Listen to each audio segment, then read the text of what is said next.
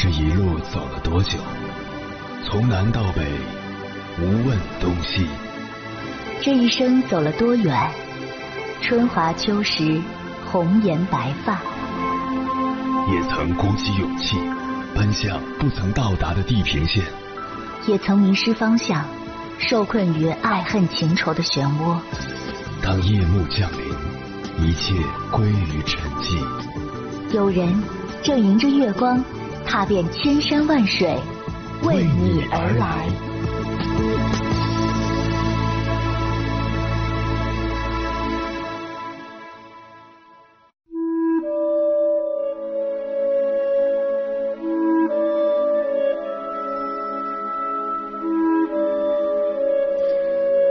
前段时间综艺节目《再见爱人》第二季刚开播，全网都在喊张婉婷太窒息了，宋宁峰快逃。他们是谁？前者做过梅婷的经纪人，后者是一名演员。两个人可以说是闪孕闪婚，恋爱一个月，女方就怀孕了。直到孩子出生八个月的时候，需要上户口，二人才开始匆忙办理结婚证。可以说，两个还完全不熟悉的人，对对方的脾气性格还不了解的时候，就已经过上了一家三口的日子。闪婚带来的后果，我们可想而知，那就是婚后的一地鸡毛。两个人之所以被推上热搜，是因为节目中的张婉婷所说的每句话都让人感到窒息。有次在大家吃饭的时候，张婉婷吐槽宋宁峰作为演员，却不能共情他的情绪。只要宋宁峰想要开口解释时，张婉婷一定会打断他。我算了一下，短短几分钟的沟通，张婉婷一共打断丈夫七次。没看过节目的朋友，请跟我一起感受一下张婉婷令人窒息的话语。你怎么知道你一定能共情到那个角色？那是你认为。禁止你发言。我真的没觉得这个问题不对。诚心的、故意的对抗我，我真的觉得很没有必要，我觉得很可笑，没什么好说的。旁边的女嘉宾无论怎么拦，都无法拦住张婉婷继续炮轰老公。男嘉宾站出来帮忙说话的时候，张婉婷直接把矛头转向了男嘉宾。镜头给到宋宁峰，只见他双目无神，欲言又止，神情落寞又无奈。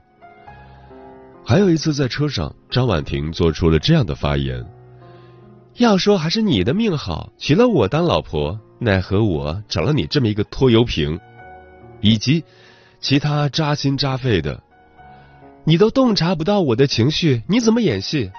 你都不学会疼爱我、温暖我，你的婚姻终将失败。隔着屏幕，我都能体会到那种深深的无力感。张婉婷令人窒息的地方在于，她只允许自己一个人的声音存在，宋宁峰根本没有话语权。哪怕宋宁峰有机会开口，他们之间的沟通也是无效的。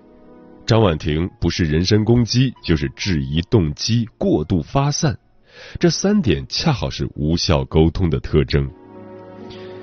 夫妻之间沟通真的是一门大学问，也关系着婚姻稳定。良性的沟通会让彼此之间的关系越来越亲近，不好的沟通不仅伤人，还会把对方推得越来越远。当走到离婚的边缘时，我们免不了要问一句：彼此相爱的人为什么不能好好说话呢？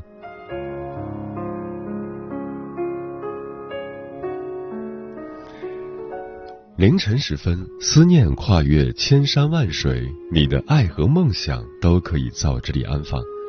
各位夜行者，深夜不孤单，我是迎波，陪你穿越黑夜，迎接黎明曙光。今晚跟朋友们聊的话题是：夫妻之间如何好好说话？婚姻中好好说话，可以给另一半精神支撑，可以给人温暖。但很多人选择了冷漠的语言，它其实是一种暴力，是一种杀人于无形的方式，没有任何痕迹，却具有摧毁一个人的力量。婚姻中的致命点就是语言暴力，冷不丁的来一句让你绝望的话，让你看不到婚姻的意义。最可怕的莫过于，在这样的氛围里磨灭掉你对生活的所有期待。这世上有多少不会好好说话的夫妻，就有多少婚姻死于语言暴力。关于这个话题，如果你想和我交流，可以通过微信平台“中国交通广播”和我分享你的心声。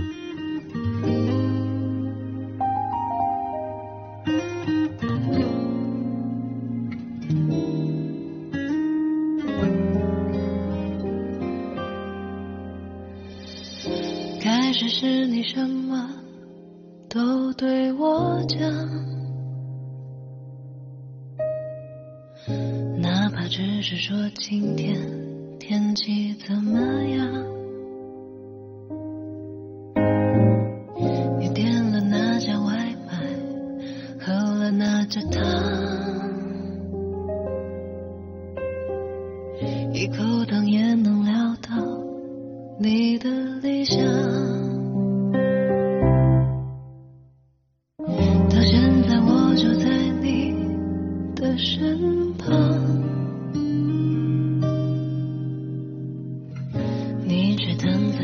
发，抱着手机不放。电视剧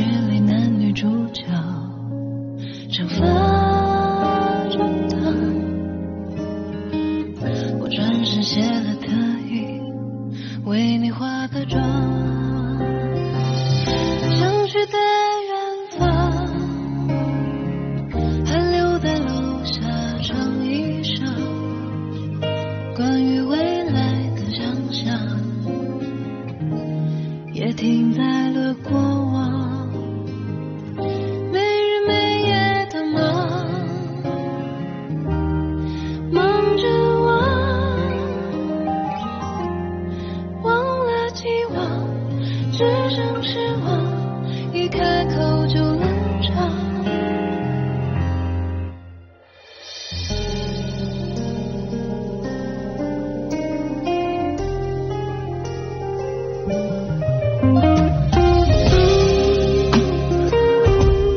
如果你跟别人说我的另一半唯一的问题是和我从来没有办法好好沟通，在过去会被人说成矫情。沟通是什么毛线？能换钱还是能升官？但是在现在，当我们开始正视自己心灵的需求时，才知道会沟通是婚姻幸福的标配。今晚千山万水只为你，跟朋友们分享的第一篇文章，名字叫《多少婚姻死于夫妻俩不会好好说话》，作者桌子先生。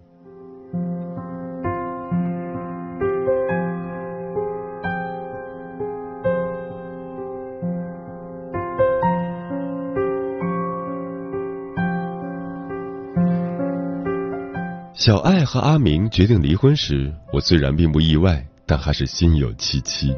毕竟，我见证了他们当年炽热的爱情。他们本是异地恋，爱得很艰辛。最后，阿明放弃了不错的工作，才团聚在一起。阿明家里条件一般，买房以后没钱装修，小爱就毫不犹豫地把积蓄拿了出来。阿明患阑尾炎住院。小爱守在床前，几天几夜都没合眼。小爱因工作不顺心辞职，阿明就专门请假陪她散心。我们曾说，如果要问爱情什么样，看看小爱和阿明就知道。可当爱情遇到婚姻，进入到柴米油盐的日常与琐碎时，又变得鸡飞狗跳起来，一步步的滑离了原来的轨道。刚开始，他们每天总是有聊不完的话题，甚至连每天穿哪件衣服都是商量着来的。可是慢慢的，两个人之间的谈话越来越不耐烦了，一点点也不能好好说话了。周末时，小爱要去看电影，阿明想在家睡觉，为此吵了起来。小爱说：“我们一起去看电影吧。”阿明装作没听到，继续在被子里面装睡。小爱继续好声好气的说了很久，阿明只是嗯嗯几声。小爱怒不可遏，猛地把被子掀开。这回轮到阿明恼羞成怒了：“你能不能不要无理取闹？”小爱说：“我无理取闹，逛街你陪我去了吗？聚会你陪我去了吗？我现在连和你说话都困难。阿明说：“你们女人就知道败家，不看电影会死啊，不逛街会死啊。”小爱说：“会死，你爱去不去？”他们有时候也会因为晚上吃什么吵起来。小爱说：“喂，一块吃火锅。”阿明玩着自己的手机，好像没听到似的。小爱说：“你聋了吗？要不要去吃火锅？”阿明说：“你吃了火药啊？不去。这么热的天吃火锅，爱吃你自己去，看你吃成几百斤。”于是小爱门一甩，一夜未归。他们经常是这种状态。小爱虽然心中充满着怨言，可还是爱着阿明的。只希望每次聊天，阿明都能有个积极的回应。可是不知道怎么了，阿明总是不愿意多说半句，或者连回答都嫌麻烦。其实，这都不是多大的事，婚姻里不都是这些小事吗？可就是这些小事，却体现了一个婚姻的温度。不能好好说话，就导致任何小事都可以吵得天翻地覆。结婚一年后，两个人摆了一份离婚协议在中间。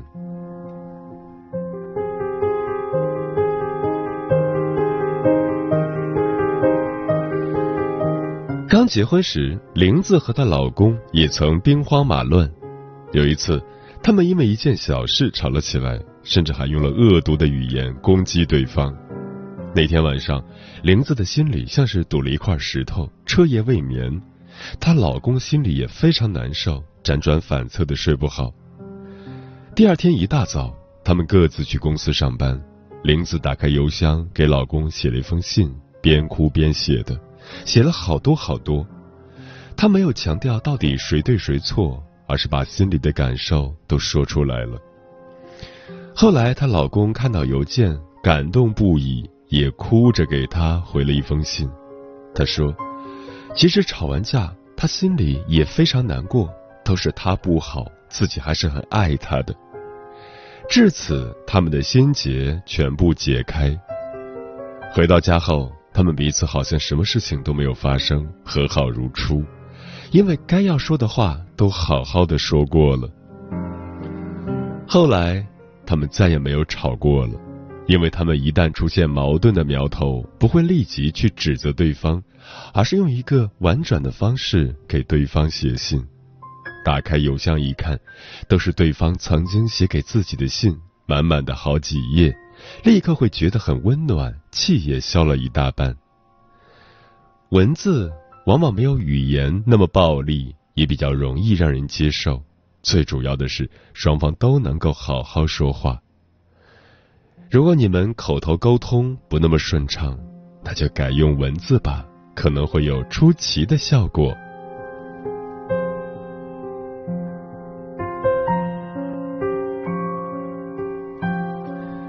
曾经的热播剧《人民的名义》中有一个片段，我印象深刻。侯亮平要调任汉东省检察院任反贪局局长，妻子钟小艾坚决反对，观点相左，针尖对麦芒。可接下来，他们没有冷战，没有争吵，也没有彼此猜疑，而是平铺直叙。钟小艾说：“汉东的水太深了，他们能对陈海下手，也能这么对你，侯亮平。”侯亮平一边感动于妻子的爱，一边也讲出了自己的想法。因为他与陈海的兄弟情谊，所以他必须接过陈海的事业。沟通完以后，不仅达成一致，感情也仿佛深了一层。他们人到中年，依旧爱得像初恋，就是通过这样的方式搭建了心桥，让两颗心依偎在一起。看。能够好好说话的夫妻，不用写邮件，口头沟通一样顺畅。只有经历过的人才明白，婚姻中语言的沟通和情绪实在是太重要了。有一些夫妻竭尽一生做对方的差评师，沟通基本靠吼，这样的夫妻无论如何也走不远。婚姻的破裂从不能好好说话开始。明明可以好好沟通的小事，硬是不能好好的去说，只肯自以为是，只顾自己发泄情绪，永远只站在自己的角度思考问题。一旦出现什么分歧，就相互指责、相互揭短，反正都是你的错，都是你活该。好吧，都是你对。可是你好好想一下，你吵架是吵赢了，可是却输掉了感情，有意思吗？吵架需要两个人，可是停止吵架却只需要一个人。反观那些感情好的夫妻，无一例外都是出现矛盾能够好好说话的。他们不仅能够好好说话，还能从话语中看出对方的爱。感情好不好，看双方怎么说话就知道了。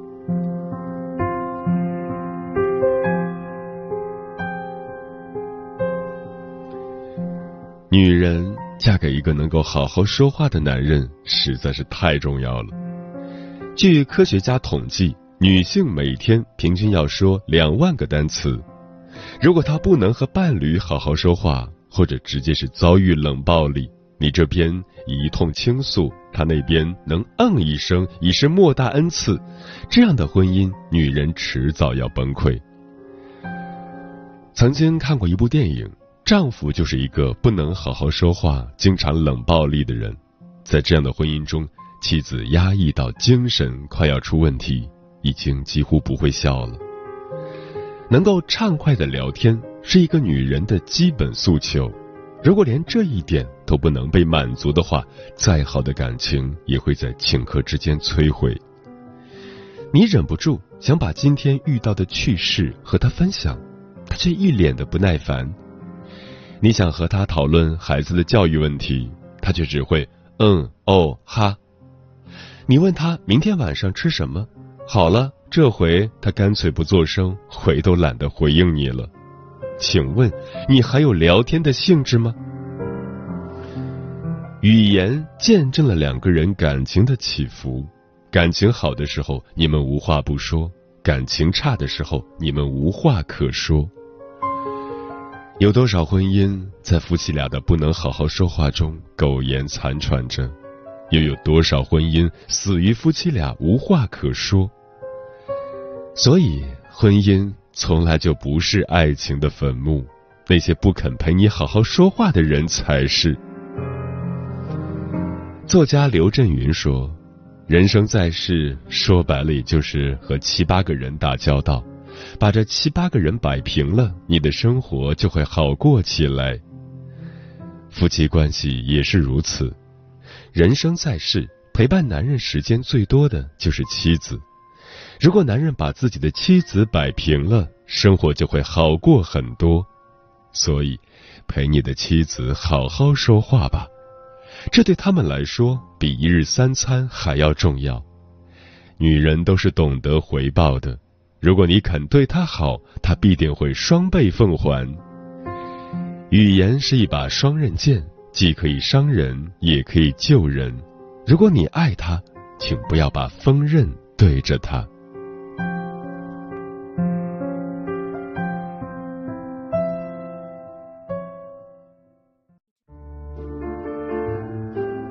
有一种思念叫望穿秋水，有一种记忆。叫刻骨铭心，有一种遥远叫天涯海角，有一种路程叫万水千山。千山万水只为你，千山万水只为你，正在路上。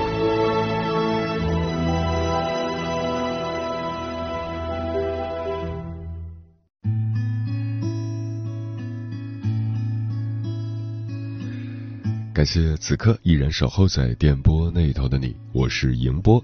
今晚跟朋友们聊的话题是夫妻之间如何好好说话。微信平台中国交通广播，期待各位的互动。九妹说这个话题很有感触，真的，在外面对别人要多有耐心就多有耐心，回到家面对老公就觉得烦，可心里明明很爱他。老公有一次对我说：“你能不能好好说话？”他说。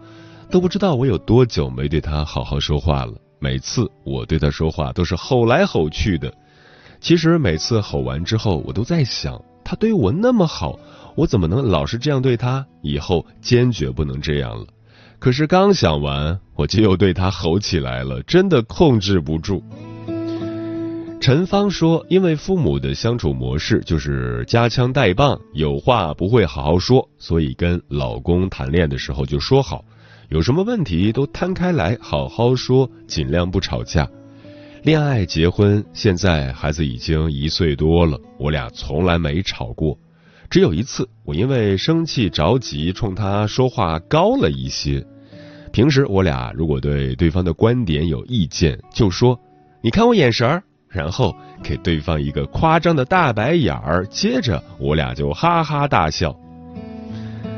大力说：“两个人在一起，谁都是有脾气的，发脾气也正常。但另一个人要明白对方发脾气的原因，忍让对方，才能在后面更好的沟通。”漂浮的云说：“夫妻之间好好说话是需要有感情、有教养才行。”如果另一半是个有修养的人，张口与爱人说话和朋友、同事一样，礼貌、客气、文明，再加上心中有那份爱意，什么事都能说通，又怎么可能生气呢？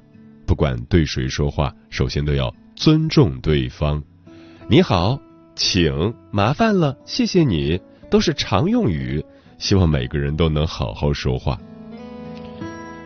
天净沙说：“有话好好说吗？不论是在家里还是在外边，生活中我们总是把坏脾气留给家人，留给自己的亲人。在单位吞下去的委屈，往往在家里要吐出来。没办法，人就是这样的。夫妻之间大抵也是如此的一种缓冲。想开了，其实也没啥。”暮色说：“今天出门回家路上，刚好和我家先生谈到类似的问题。我说，我生气的时候，你就不能让着我点吗？他说，我还怎么让着你？动不动就自己炸毛，我理你，你冲我发火；不理你，你说我不管你，你就一点好，自己生气把自己气够呛，转头就忘了。我说，你就说我没心没肺，哼。他说，你看还没说什么呢，就炸毛了。走，带你出去玩。”我说走呀走呀，去哪儿？他说这就好了，回家换灯泡，你给我扶梯子。夫妻之间最好的相处方式，大概就是你懂我的欲言又止，我懂你的似是而非。行者无疆说，在最亲密的人面前，人们往往容易肆无忌惮，说话行为都充满着莫名的无所顾忌，那么也就导致了对方的无奈、失望，甚至是厌恶。朝夕相处本就无比考验人，想要维持一段良好的关系，其实相当不易。是啊，正所谓夫妻本是同林鸟，但是大多数人已经将夫妻本身的意义忘却了。原本幸福的生活，总是被一些琐碎的小事闹得不愉快，这些不愉快往往就是一两句话演变成的。所以，好好说话是夫妻之间的必修课。也是婚姻长久的重要因素。枕着你肩膀靠在沙发上，一时兴起想跟你自拍一张。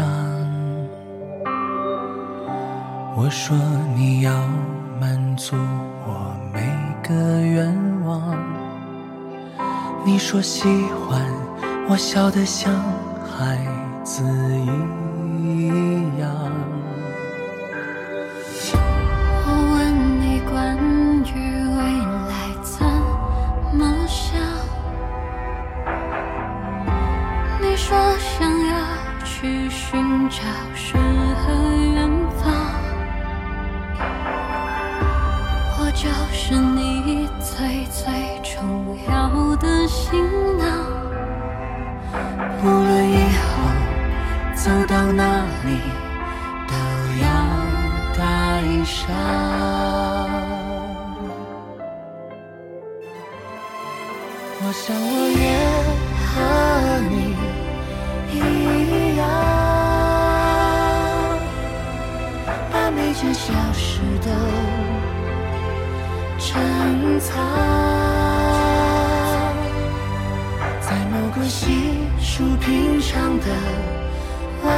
上。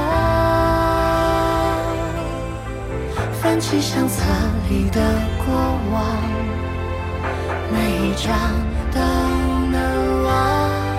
我想你也和我一样，为了理想各自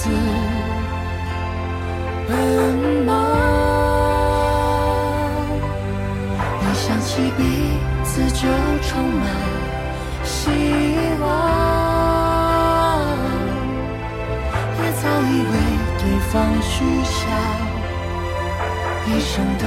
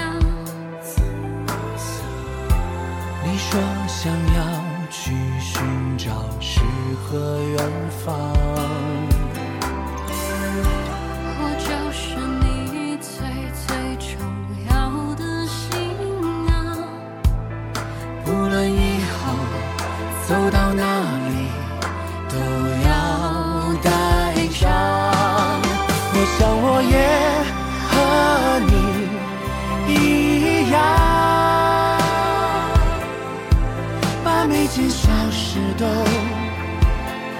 珍藏，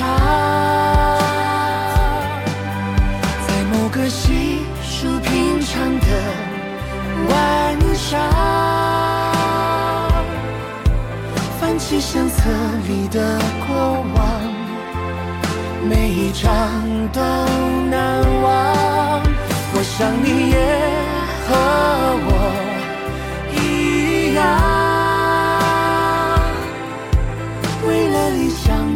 自奔忙。一想起彼此就充满希望，也早已为对方许下一生的时光。我想你也和我